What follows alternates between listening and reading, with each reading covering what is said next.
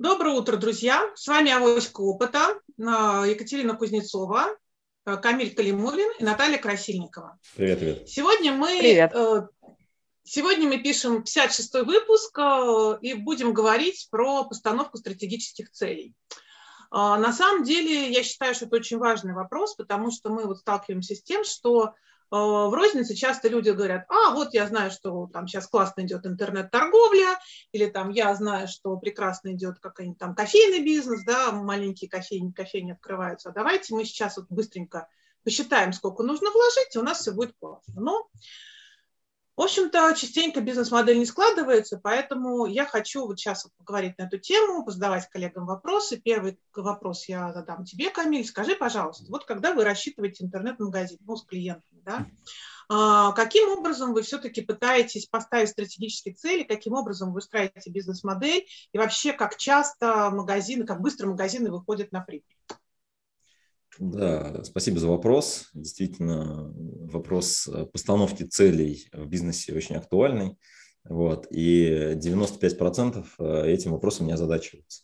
Вот, то есть фактически, да, все понимают, это знаете, как, я не знаю, там, э, в программировании есть такие, надо комментировать код, да, или там нужно, не знаю, там, чистить зубы. Но зубы-то мы чистим, да, вот, а почему-то про стратегические цели очень редко, вообще говоря, говорим. Вот. Э, и это, э, наверное, вопрос, который э, как бы есть чем меньше бизнес, тем чаще про него не говорят. То есть мелкий бизнес, то есть ребята, которые только-только там начинают или имеют даже какие-то базовые продажи, не знаю, 10 миллион, там в месяц оборот или в год, там, не знаю, да. То есть они, в принципе, мыслят в категориях таких. Слушайте, ребята, там какие стратегии, там отсюда копай, сюда кидай, да, то есть такие какие-то цели, вот, а дожить до пятницы и хорошо, да. Вот. И, в принципе, ну, у кого-то что-то получается, они живут в каких-то нишах, и я могу сказать, что да, у кого-то получается лишь только по той причине, что просто это либо очень узкая ниша, и просто не зашли те ребята, которые поставили эти цели. Вот. Э, либо ну, рынок пока находится в таком состоянии, там, может, слишком развивается, может, какая-то специфика есть на этом рынке. То есть все это до поры до времени, ребят. Потому что действительно, если вы не знаете, что вы хотите, или не можете выбрать вот в стратегии там, А или Б у вас будет важнее, то фактически найдется игрок, который правильный выбор сделает и вас обыграет на этом рынке. Поэтому, а, если говорить про постановку стратегических целей, конечно же, а, при старте любого проекта в онлайн-проекте мы говорим про несколько ключевых метрик, а, которые мы обсуждаем с бизнесом. Понятно, что это объем продаж, который планирует компания делать. Из этой метрики вылезает метрика, откуда трафик, да, то есть кому и что продаем. Вот, отсюда выходит метрика, а сколько стоит этот трафик. И, соответственно, возникает, мы называем это модель продаж, э, на которой можно уже ну, тестировать разные стратегические штуки. А если мы будем вот подороже продавать, а если мы будем покачественнее продавать, если у нас сервис будет получше и так далее, и так далее, где может быть какая-то вот уже такая вот стратегическая история. Вот. Но еще раз повторюсь, классический хайте, то есть э, мало кто этим занимается. Я считаю, что очень большое недопущение – такого вот отсутствия такого запроса. И ну, рынок позволял просто, ребята. То есть действительно конкуренция была недостаточной. Сейчас это время заканчивается, и ребята, которые не продумывают ну, какие такие большими хотя бы мазками, где они там, куда они хотят попасть, вот, э, шанс попасть туда не очень высокий. Вот. Спасибо, Камиль. Значит, что я услышала? Я услышала, что э, люди не э, ставят стратегические цели 95% случаев. Я да. соглашусь. А, что, в принципе, ты видишь, что очень важно хотя бы там поговорить об объеме продаж, да, также понять вообще стоимость привлечения клиента и насколько действительно а, одно покрывает другое. А, вот я в последнее время часто сталкиваюсь с ситуацией, когда, ну, особенно которые требуют digital продвижения, давайте будем честными, digital продвижение требует те же самые 95% бизнеса, да, потому что, в общем-то, интернет – это такая большая площадка, где есть однозначно все платежеспособные покупатели России, да, мы говорим про Россию в данном случае, вот, поэтому найти их там часто проще, чем где-то еще. Хотя не всегда. Опять же, бывают случаи, когда digital не самый лучший канал. Ну так вот, когда мы говорим про digital, мы понимаем, что зачастую продвижение через традиционные каналы, а традиционные каналы это что у нас? Таргет да, и контекстная реклама, ну, так, так, грубыми мазками, да, оно получается дороже, э, привлечение клиента получается дороже, чем ту продажу, которую мы ему делаем. Я не говорю про прибыльность пока, я говорю именно про объем продаж, да. Вот, поэтому на самом деле мне кажется, что действительно очень важно ставить метрики, метрики э, не только по объему, но еще плюс ко всему и по какие-то дополнительные финансовые клетки метрики. Вот, Наташа, давай я дам тебе вопрос. Как ты считаешь, какие метрики для, э, в стратегическом плане важны для того, чтобы компания вообще могла понять, куда и двигаться, да? какие нужно ставить конкретные метрики, цели? Ну, я бы сказала, что сначала нужно понять, куда мы хотим двигаться, а потом пытаться mm-hmm. поставить метрики, которые это дело измеряют. Да? Mm-hmm. На мой взгляд, что самая большая ошибка, которую делает большинство людей, кто в первый раз, возможно, ставит стратегические цели, да, а, кто хотя бы иногда об этом там задумывается или задумывался уже в силу там, пережитого, как вот Камиля писал, да, что люди сначала попробовали как-нибудь, да, как-нибудь получилось не очень хорошо, разошлись ожидания с полученным результатом, и люди пытаются разобраться, да, пытаются понять, что например, нужно поставить цели, попробовать измерить свой путь к ним. Да.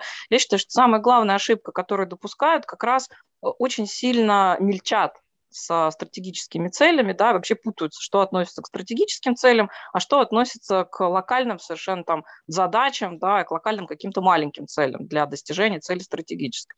Вот мое личное ощущение за 20 лет работы с российским рынком, что у большинства компаний отсутствуют стратегические цели когда начинаешь разговаривать с менеджерами, с продавцами, с руководителями, да, вот, вроде как все все понимают, но по факту ничего не понимают. Да? Как это в жизни выглядит? Спрашиваешь. Вот если вы хотите работать на конкретном рынке, да, вы на нем готовы сфокусироваться, а чего вы от рынка-то хотите? Вы хотите там быть лидерами, топ-3, топ-10, там 15 с конца, там, да, то есть, он говорит, тоже нормальное желание иметь какую-то нишу на конкретном рынке. Вот. У большинства компаний это не сформулировано вообще. И это очень ярко слышно в их предложениях. Кстати, касается не только розничного рынка, а рынков, наверное, вообще примерно всех да, на российской действительности. Это нехватка бизнес-компетенции на самом деле, просто бизнес-опыта у большинства игроков. И да, действительно, Камиль совершенно правильно подчеркнул, позволяет этой ситуации существовать отсутствие конкуренции. Да? Именно благодаря конкуренции рынки развиваются. Поэтому первое, что я бы рекомендовала сделать, сесть и подумать, а вы принципиально, вот мы говорили там три выпуска назад про видение, миссию, там, да, потом говорили про стратегическое позиционирование. То есть первая стратегическая цель должна соответствовать вашему желанию попасть в ваше стратегическое позиционирование, да, во-первых. Вот этих целей я не встречала ни разу, ни в одной организации за 20 лет, там, где не работали профессиональные консультанты или профессиональные наемные менеджеры, да, люди с, какой, с каким-то образованием бизнесовым, с какой-то компетенцией. Если компания говорит, мне надо денег заработать, она начинает, как правило, разматываться на 5-6 рынков, на совершенно разные отрасли, вот. Ну, это в среднем по тому, что я вижу там по рынку. Это происходит до сих пор. Да? Когда люди, например, определили, что они будут продавать, там, да, например, они собираются там, открыть какой-то локальный интернет-магазин или офлайн магазин да, и обслуживать такую-то вот аудиторию. То есть очень хорошо, что вы написали, сколько у вас должно появиться клиентов, если мы говорим про конкретные метрики. В какой конкретно срок у вас должны появиться эти клиенты для того, чтобы ваша там экономика или там юнит-экономика хотя бы да, куда-то начала сходиться к показателям, про которые вы говорите. Совершенно верно это поставить объемы продаж. Но я считаю, что поставить э, достижение количества клиентов, причем правильно, целевых для вас, да, то есть все остальные зайдут хорошо, но если к вам не приходят женщины, если вы решили продавать там, не знаю, там косметику, например, там 25-40 лет, да, вот вы решили для этой категории продавать этот продукт, вы выбрали определенный ассортимент там и так далее. Если к вам приходят какие-то другие покупатели, а ваши не приходят, Соответственно, вы своей стратегической цели не добиваетесь. Вы попадаете или вам нужно менять ваше там, позиционирование, ориентацию, перестраивать многие процессы, да, и, там, составляющие вашего предложения, либо нужно все-таки стараться попасть туда, куда вы хотите. Второе, что с этим совершенно четко там не работает, да, очень часто цели а, пишутся абстрактно. Да? Вот на всех абсолютно занятиях, консультациях я постоянно повторяю, цели должно касаться четыре признака. Они должны быть, во-первых, предметны да, и понятны для вас и для ваших сотрудников, для ваших клиентов, в общем-то, если это клиентские какие-то вещи, да, они должны быть конкретны. То есть нельзя сказать, что, знаете, мы хотим быть на этом рынке. Это очень неконкретно. Что вы, знаете, я хочу начать, я хочу попробовать. Вот попробовать поставить эксперимент за собственный счет вы, конечно, можете, но назвать это бизнес-инициативой, наверное, не совсем корректно. Да? Когда вы говорите, я хочу попасть в позицию там, топ-10 да, на, в этой отрасли, в этом сегменте, забрать объем продаж, попасть в топ-10 по прибыльности там, или еще что-то, да, у вас появляется какая-то конкретика. Да? Цели должны быть достижимы. Если у вас, извините меня, там 5 тысяч рублей на весь объем инвестиций, вы говорите, я сейчас войду в топ-3 рынка продажи туши на российском рынке для глаз, для ресниц, да, то есть, ну, конечно, это смешно, потому что это недостижимая совершенно там цель. То есть, вроде бы она конкретная, вроде она предметная, но она совершенно недостижима, потому что вы никак это не соразмеряли с вашим ресурсом. Да? Она должна быть измерима. Вот э, я постоянно сталкиваюсь с тем, что люди не задумываются при постановке целей о необходимости их измерять и вообще как-то мерить. У нас единственное, метрологических задач никто не отменял. Вроде бы есть такой закон, вроде всех в институтах, в школах там об этом предупреждали. Но очень часто за операционными заботами, там, за страхом не вернуть свои вложенные инвестиции там, или еще что-то, просто теряется, и люди боятся поставить конкретные, достижимые, предметные цели, боятся их измерить, потому что иначе правду вы увидите уже через несколько недель. Вот. И вот эта вот э, боязнь столкнуться с реалиями того, что вам возвращает рынок на ваши вот такие радостные усилия, да, она фактически психологически вас отводит от реальной постановки цели. Цель – это целеполагание, это ваш инструмент для достижения желаемого. Если мы говорим про стратегические цели, да, то, во-первых, нужно определиться, куда вы хотите попасть. Да? И в это куда попадает не только показатели рынка и отклика на продажи, во-первых, на кого вы хотите работать, кто вы хотите, чтобы работал на вас внутри вашего бизнеса, от кого вы собираетесь привлекать инвестиции, там, может быть, от себя, может быть, там еще от кого-то. Это очень сильно влияет на то, на стратегическое поле, на котором вы играете, на котором вы собираетесь работать. Это вот если в первом прям вот подходе, Екатерина. Да, спасибо большое, Наташ. Я как бы, опять же, подведу итог того, что ты сказала. Фактически про постановку стратегических целей мы начали уже говорить несколько выпусков назад, когда мы начали говорить про миссию, да. когда мы начали говорить про стратегическое позиционирование. И это может казаться на самом деле не целями, потому что все привыкли, что цели – это какие-то цифры. Но на самом деле это то первичное, да, то первичное в бизнесе, что происходит при постановке стратегических целей. То есть миссия – это очень-очень дальняя цель. Вот недавно там меня студенты спросили, скажите, а как, как часто можно менять миссию? Я говорю, ну в идеале миссию лучше вообще не менять, да? Вот, потому что миссия – это именно то, что светит очень далеко, и ты к этому идешь, идешь, идешь, идешь, сквозь все преграды, непогоду и там приветы из внешней среды, и, в общем-то, реагируешь, естественно, на внешнюю среду, потому что тупо идти к ней тоже не надо. И поэтому она должна быть сформулирована таким образом, чтобы к ней можно было идти, но реагируя на окружающую среду.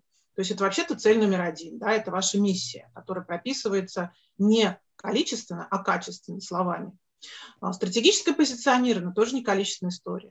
Мы говорим, что это описание целевой аудитории, описание нашего уникального предложения. Да, описание ну, позиции, возможно, это уже, конечно, а, количественно. Да, мы хотим стать топом, топом по обороту, топом по прибыли. Это уже может быть а, в числах выражено, но до этого все равно у нас это качественная история.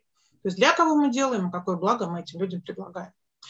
Вот, и только потом уже переходим к цифрам, вот как ты говоришь, там объем продаж, э, ну, мне кажется, там как бы на финансовом уровне там еще может быть объем прибыльности, потому что, в общем-то, если вы классно генерите продажи, но вы работаете в минус, то чем больше продаж вы генерите, тем больше минус вы себе делаете. Да? Торговали, веселились, подсчитали, прослезились. Да, да, да, да, да, да, да.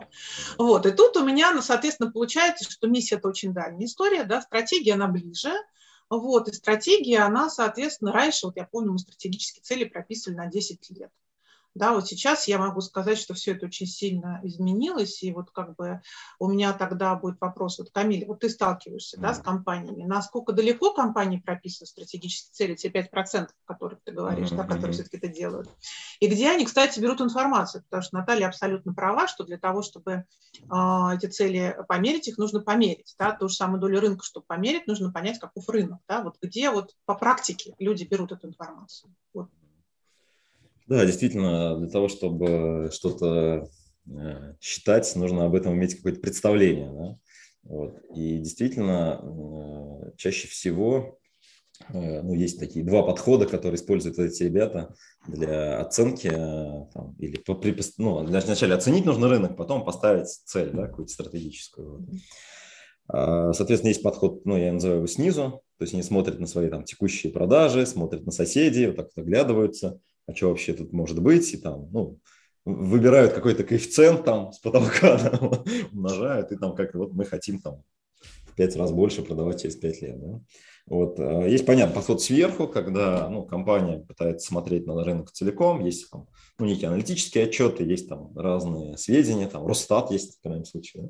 вот, через которые можно там, в принципе, посмотреть базовые какие-то ориентиры по большим рынкам и, в принципе, чуть-чуть там э, направиться на это. Но я хочу сказать немножко о другом, вот, Кать, то, о чем ты начал говорить про горизонты планирования. Uh-huh, вот. uh-huh. Действительно, э, менеджмент, особенно западный, европейский, да, если почитать книжки умные, вот, говорит о том, что там 5-10 лет – это горизонт там, стратегического планирования. Вот. Я абсолютно не согласен для России, потому что для России эти горизонты, они фактически, э, ну, динамика развития рынка такая, Здесь не только отрицательные факторы, там, нестабильности, сейчас с этим получше да, в стране. Я говорю про то, что динамика рынка достаточно активная, вот, и поэтому изменение среды происходит гораздо активнее, чем то, что было там 10 лет назад, например. Ну, смотрите там на маркетплейсы 5 лет назад и 10 лет назад, что такое маркетплейс, и 3 года назад. Вот Бакальчук выступал позавчера, что ли, когда-то вот, да, а, недавно совершенно сказал, мы за последний год привлекли селлеров а, больше, чем за всю историю, 17 лет. 450 тысяч селлеров продают сейчас на Wildberries, да. То есть, э, кто об этом знал или догадывался, или мог даже какие-то стратегические планы внести эту корректировку там 5 лет назад, да никто не знал и не мог, конечно, это сделать. Поэтому, действительно, если вы работаете на динамическом рынке, особенно с онлайн-историями, да, конечно, здесь все очень быстро меняется, поэтому я бы говорил о горизонте 3-5 лет вот в нашей стране и, соответственно, ставил бы такие метрики. Да, действительно, я соглашусь с Натальей, что они могут быть поамбициознее, вот, они должны быть более сфокусированными, и соглашусь с тезисом о том, что они должны быть э, четко определять, с какой э, клиентской базой, с какой нишей вы работаете. Потому что клиент – это, ну, такой, если хотите, там, хозяин рынка, не знаю, там, человек, у которого вы берете деньги и даете свой, свой товар. Поэтому вам нужно очень хорошо понимать, что в этой аудитории будет происходить и как ваша компания там, стратегически будет помогать этой аудитории двигаться вперед. Но я не буду наверное, там, глубоко погружаться, там анализ конкурентов, анализ продукта, анализ других факторов стратегических, которые влияют на стратегию. Вот. А, поэтому вот такая история. То есть поэтому, да, многие компании, которые действительно этим занимаются, они пытаются мыслить категорией а, ну, назовем это такие оптимистичные фантазии, первый сценарий. Вот. Второе – это попытка посмотреть на рынок сверху и понять, где там находится. Вот. Ну а в реалии мы имеем динамичный рынок, который, конечно же, регулируется или в основном зависит от желания потребителя. То есть, если мы говорим про рынок реальный, да, не про распределение ресурсов, а про рынок, конечно. Вот. Поэтому я вот рекомендую такие вещи использовать, э, если вы действительно озадачились постановкой стратегических целей. Возьмите весь рынок, посмотрите, сколько этого рынка в объемах, клиентах. Вот, возьмите свои оценки, вот, посмотрите на конечного клиента и поймите, где вы будете, в какой точке вы будете находиться там, через 3-5 лет. Вот такие да, спасибо большое, Камиль. На самом деле, я ты очень важно. Да. Угу. Вот на самом деле мне очень понравилось, что Камиль там реформатировал немножко вопрос в части там с э, средней или долгосрочности или краткосрочности постановки цели, да, вот про горизонт планирования сказал. Вот интересно, у меня несколько иная позиция, на самом деле, по этому вопросу и была и остается, но, возможно, в силу того, что я работаю в основном как стратег и визионер, да, и, в принципе, у меня немножко другие горизонты, с, с которыми там, с меня спрашивают, да, в части э, заказчиков. Вот. Э, я приведу простой пример. Да? Вот, а, из, в истории остался радикальный достаточно ход, ход стратегический, связанный с достижением стратегической цели. Формулировалась эта цель как а, прямая власть над своим потребителем, достижение прямой власти над своим потребителем. Сейчас такое страшное расскажу там в эфир, да, потом, надеюсь, меня за это никто не запинает. Делает компания Apple. Решение это было принято Стивом Джобсом, да, причем в противовес тому, что ему рекомендовали его профессиональные менеджеры – вот, и она, в общем-то, обернулась успехом. А, мы с января там начали вести эфиры в пользу стратегии проникновения на розничные рынки производителей. Да, это как раз хороший пример да, когда производитель пошел напрямую на рынок розниц. И решение это касалось от того, чтобы открыть собственную розницу для прямых продаж продуктов Apple и сервисов Apple напрямую потребителям и пользователям Apple. Вот. А принималось решение достаточно радикальным образом, потому что э, Стив сформулировал эту историю, как мы хотим иметь прямые отношения, получать прямую обратную связь, предлагая инновации на рынок. Вот если вы работаете по типу бизнеса с какими-то товарами, продуктами, да, которые такое радикальное влияние могут оказать на восприятие ваших пользователей, ваших клиентов, да, обязательно идите в такого сорта решения и ничего не бойтесь, ставьте амбициозные цели. Вот что такое достичь прямых отношений? А, в цифрах это выражалось, что в течение двух лет они получат прямой доступ к прямым отношениям со своими клиентами 80% доли мирового рынка.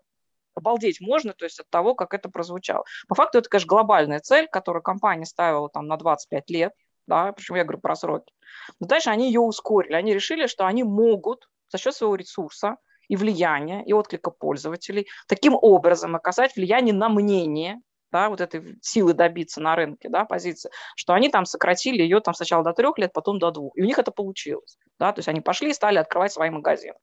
И задача была не получить доходность этих розничных точек, хотя они и это получили благодаря профессионализму команды, да, но была задача получить прямой доступ, чтобы дальше новинки выводить по своим правилам и работать с потребителем, формулировать разработку продукта по своим правилам. Да.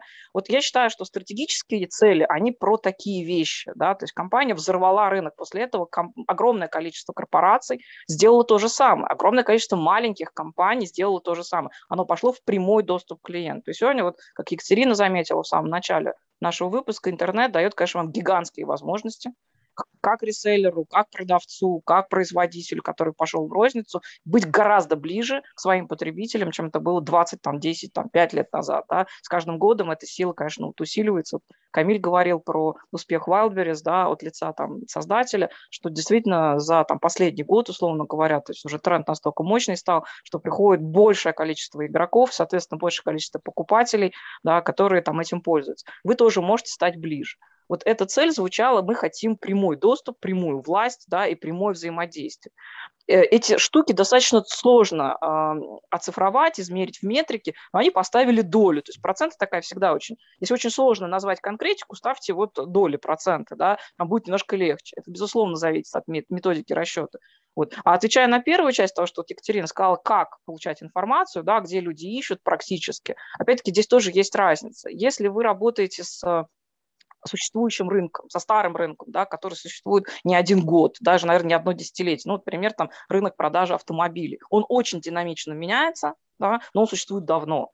И понимание, э, из чего складывается потребность в покупке автомобиля, в лизинг, э, просто там себе во владении, там так далее, там множество совершенно там разных сегментов, нюансов, ниш там, да, на этом рынке. Тем не менее, по ним есть хорошая торговая статистика по разным странам мира, вы можете ее спокойно там открыть и увидеть. Если вы собираетесь продавать автомобили, производитель ли вы, либо вы, условно говоря, а, делаете эту историю как реселлер, да, как говорят, или реселлер в онлайне, вы можете взять реальную статистику продаж и посмотреть тренд. Он либо растущий, либо падающий по спросу. Вот сейчас, например, на автомобильном там, российском рынке наблюдается потрясающая ситуация, да, растущий спрос, при растущих ценах, при недостатке, при дефиците, там, там условно говоря, доступа к товару, да, наблюдается некая даже такая истерика, я бы сказала, на рынке, да, когда покупают там, по совершенно завышенным ценам, совершенно непонятной логике, но люди вот так чувствуют. Это их модель, связанная с тем, что они хотят сейчас вложить то, что заработали в предыдущие периоды. Просто история конца там тренда растущего рынка, там, она всегда такая, да.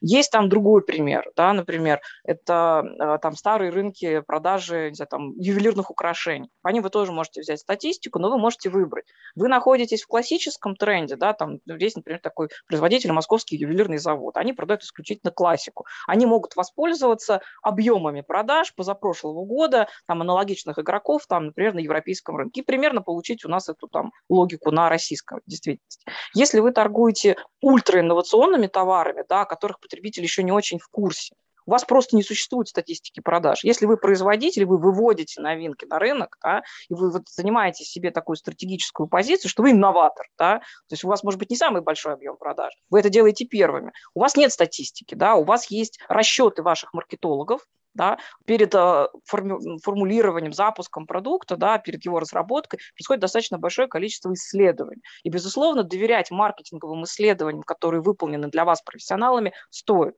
Оценки проводятся по различного рода факторам изменения потребительских трендов, поведения, да, исходя из того, какие социальные факторы происходят. Вот, например, на рынке тех же ювелирных украшений, там, 11 лет назад появился тренд, связанный с тем, что дизайн превалирует над э, материалом, да, и сегодня там нарастающая покупательская сила миллениалов, новых поколений, да, она приводит к тому, что им важнее увидеть некую необычную идею и форму, транслированную в украшение конкретное, да, чем, условно говоря, купить там обязательно это из э, бриллиантов или там из золота там выше. То есть люди могут купить украшения, сделанные из дерева, из там, стали и вообще из, и даже из мусора да, например. То есть работают совершенно там другие тренды, другие ожидания. И это тоже можно каким-то образом оцифровать, посчитать, просто там а, степень стандартного отклонения, ошибки вашей стандартной, того, что вы не попадете в вашу цифру, она просто будет больше.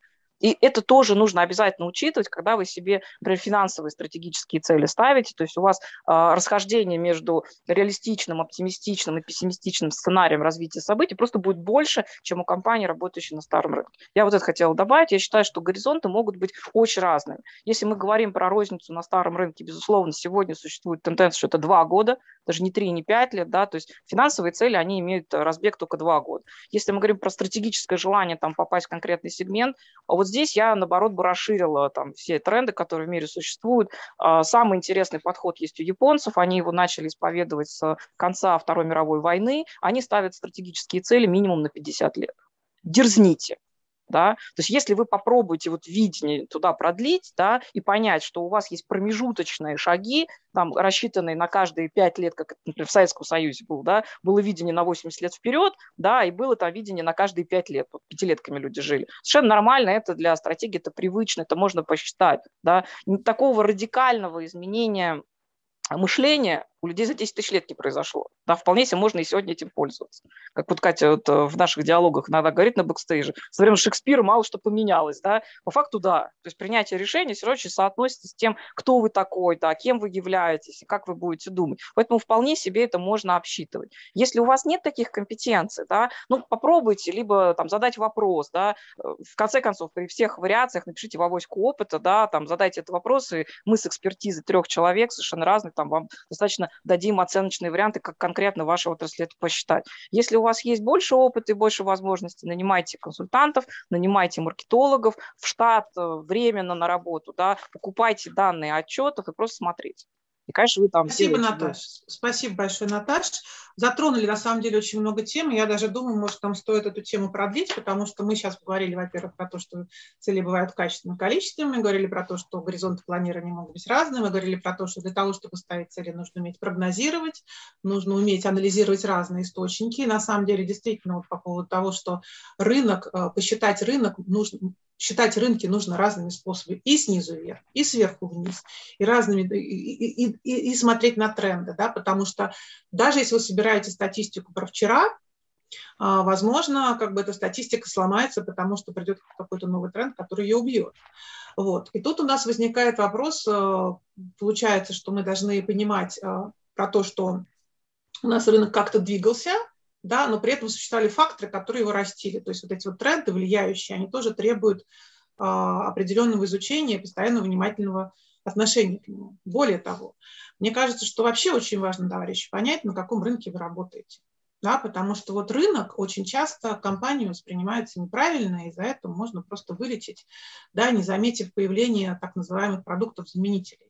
Ну вот, например, такой вот очень такой, может, уже немножко устаревший пример, но это было буквально, там, не знаю, 10 лет назад. Буквально 10 лет назад мы фильм покупали на диск. Да? Сейчас есть тренинг. Вот производители дисков где, я не знаю, где есть они или нет их, но, в общем-то, это были заводы, это были э, люди, да, которые работали, это были вложения в, э, в производственные линии, ну, вообще, как бы это был бизнес, который сейчас фактически отсутствует, потому что, в общем-то, диски нужны, э, хорошие диски, нужны для того, чтобы, например, вот мы когда передаем клиентам а, а, ролики, да, как бы сырой материал, то есть мы, мы сняли вот все, все, что нужно в самом хорошем качестве, и передаем на этих дисках. Вот, собственно говоря, только для того, чтобы они хранились, если вдруг клиент захочет переделать что-то, что-то поменять, какой-то новый монтаж сделать. Все. исходники передаем. Больше диски никому не нужны, фильмы не смотрят на дисках. Фильмы все либо стриминг, да, либо стриминг, либо стриминг, в общем-то, больше не, не, не, есть, да? есть маленькое но, да, то есть это у нас такой роскошный интернет в России, да, халявный, безлимитный, но вот уже нигде в мире его такого нету, классного, да, но уже наши сказали, что все, хватит, Телеком перестал продавать, э, вот эта новость прямо в прошлой неделе, э, безлимитный интернет новым клиентам, да, то есть они будут оказывать давление, и трафик станет сильно дорогой,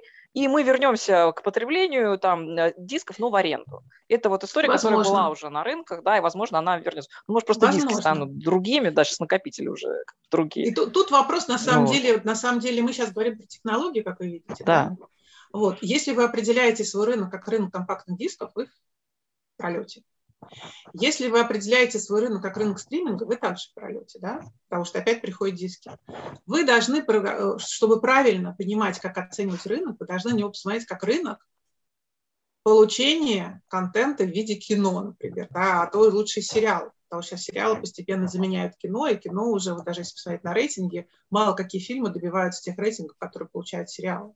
Сериалы все качественнее, все круче, актеры там лучше, сценаристы лучше, денег больше и так далее, и так далее, и так далее. То есть вы должны четко понимать, какой лучше исходить из потребности, какую потребность вы удовлетворяете. Тогда вы не пропустите ни продукты-заменители, ни тренды, которые влияют на ни технологические, ни, там, ни социально-культурные, никакие. Вот это очень важный момент, определение рынка. Вот. Также мы с вами поговорили о том, что цели вообще-то нужно ставить э, очень конкретно. Есть такая штука SMART, по-английски SMART, то есть specific, специфические, measurable, измеримые, achievable, достижимые, uh, uh, relevant, то есть которые имеют отношение к вашему бизнесу, time-driven, они должны определять определенный горизонт планирования. Да? Поищите в интернете, как, может быть, вы не очень хорошо запомнили на слух, но слово smart на английском языке как умный, да, сообразительный. Вот найдите его и посмотрите, там что туда входит. Там есть очень хорошие примеры. То есть, в общем-то, действительно, тема очень большая, затрагивающая разные горизонты планирования, разные подходы к прогнозированию. Да, вам тоже нужно понимать, каким образом вы будете прогнозировать свои рынки, ваше положение на них. Так что, коллеги, желаю вам удачи. Э, вооружайтесь знаниями, вооружайтесь цифрами, источниками. И я уверена, что у вас получится в итоге хорошо спрогнозировать ваше стратегическое позиционирование, стратегическое положение на рынке. Спасибо большое. Пока. До новых встреч. Пока. До новых встреч.